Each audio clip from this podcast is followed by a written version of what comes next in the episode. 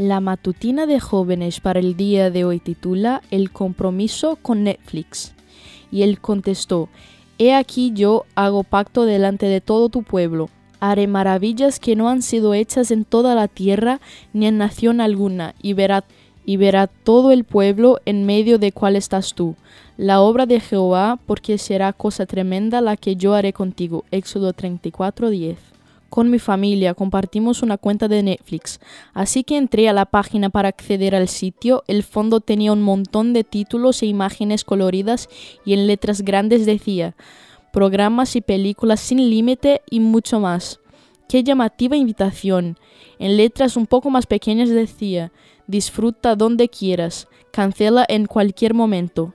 Para esa altura ya eran más que evidentes las artimañas de publicidad y me dio risa pensar que, así como ese producto, se nos ofrecen cientos de productos al día.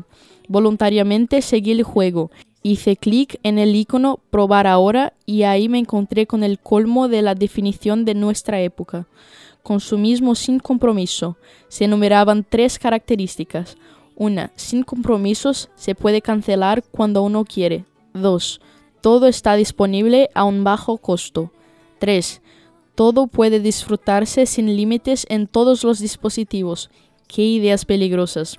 No es que tenga algo contra Netflix, simplemente me llamaron la atención esos enunciados y pensé que sería interesante analizar hasta qué punto esas ideas nos van convenciendo de que una mentira hábilmente disfrazada por el enemigo.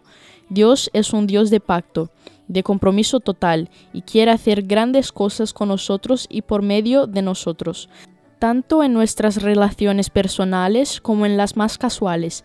Pide compromiso de nuestra parte. Las cosas no se cancelan así nomás.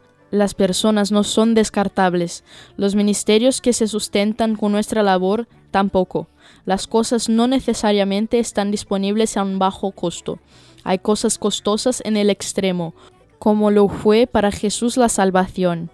El hecho de pensar en un disfrute sin límites resulta claramente tentador para nuestra naturaleza hedonista, pero ¿es realmente lo mejor para nosotros?